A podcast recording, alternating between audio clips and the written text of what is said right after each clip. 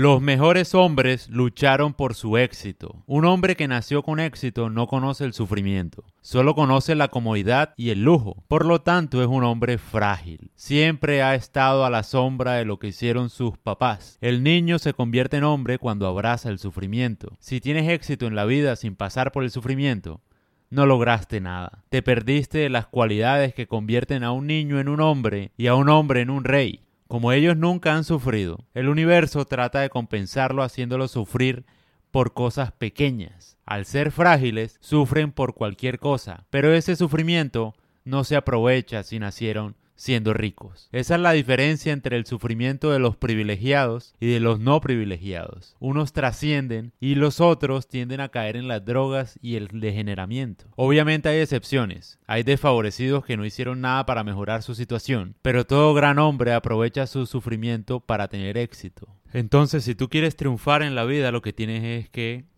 sufrir, sufrir un poco más o estar dispuesto a sufrir un poco más a canalizar ese sufrimiento y a tratar de cambiar o revertir la situación.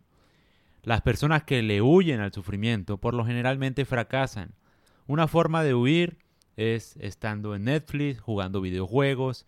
No es que tenga algo de malo per se. Lo que pasa es que tú no puedes pasarte por la vida viendo cómo entretenerte cuando aún no la has resuelto. Ese es el problema con el entretenimiento.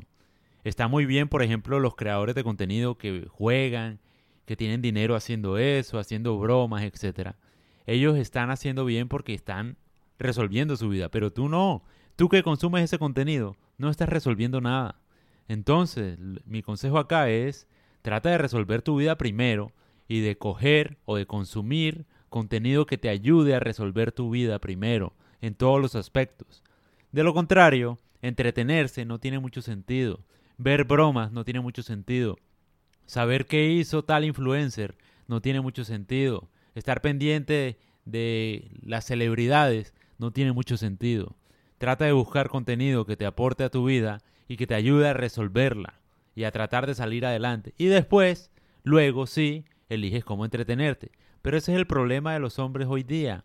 Seas pobre o rico, incluso hay gente pobre, por ejemplo, que está en una situación grave de pobreza y no hacen nada para revertirla. Se quedan toda la vida siendo perdedores, es la verdad, en vez de aprovechar ese sufrimiento, aprovechar esa escasez para revertir la situación.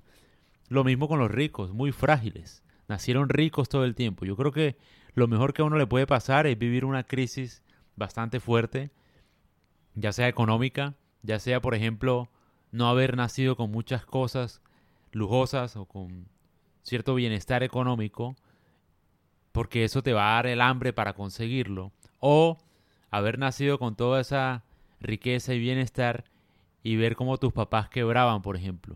Creo que nada enseña más que eso. Entonces, el camino siempre va a ser el sufrimiento, si lo sabes utilizar. Ese mismo sufrimiento es como un regalo de la vida que te permite a ti ver las cosas que necesitas cambiar, ver qué es lo que no quieres volver a saber ni, ni padecer en tu vida. Y ese es el objetivo de sufrir. Así que, si quieres cambiar tu vida, acoge ese sufrimiento, abrázalo y transforma.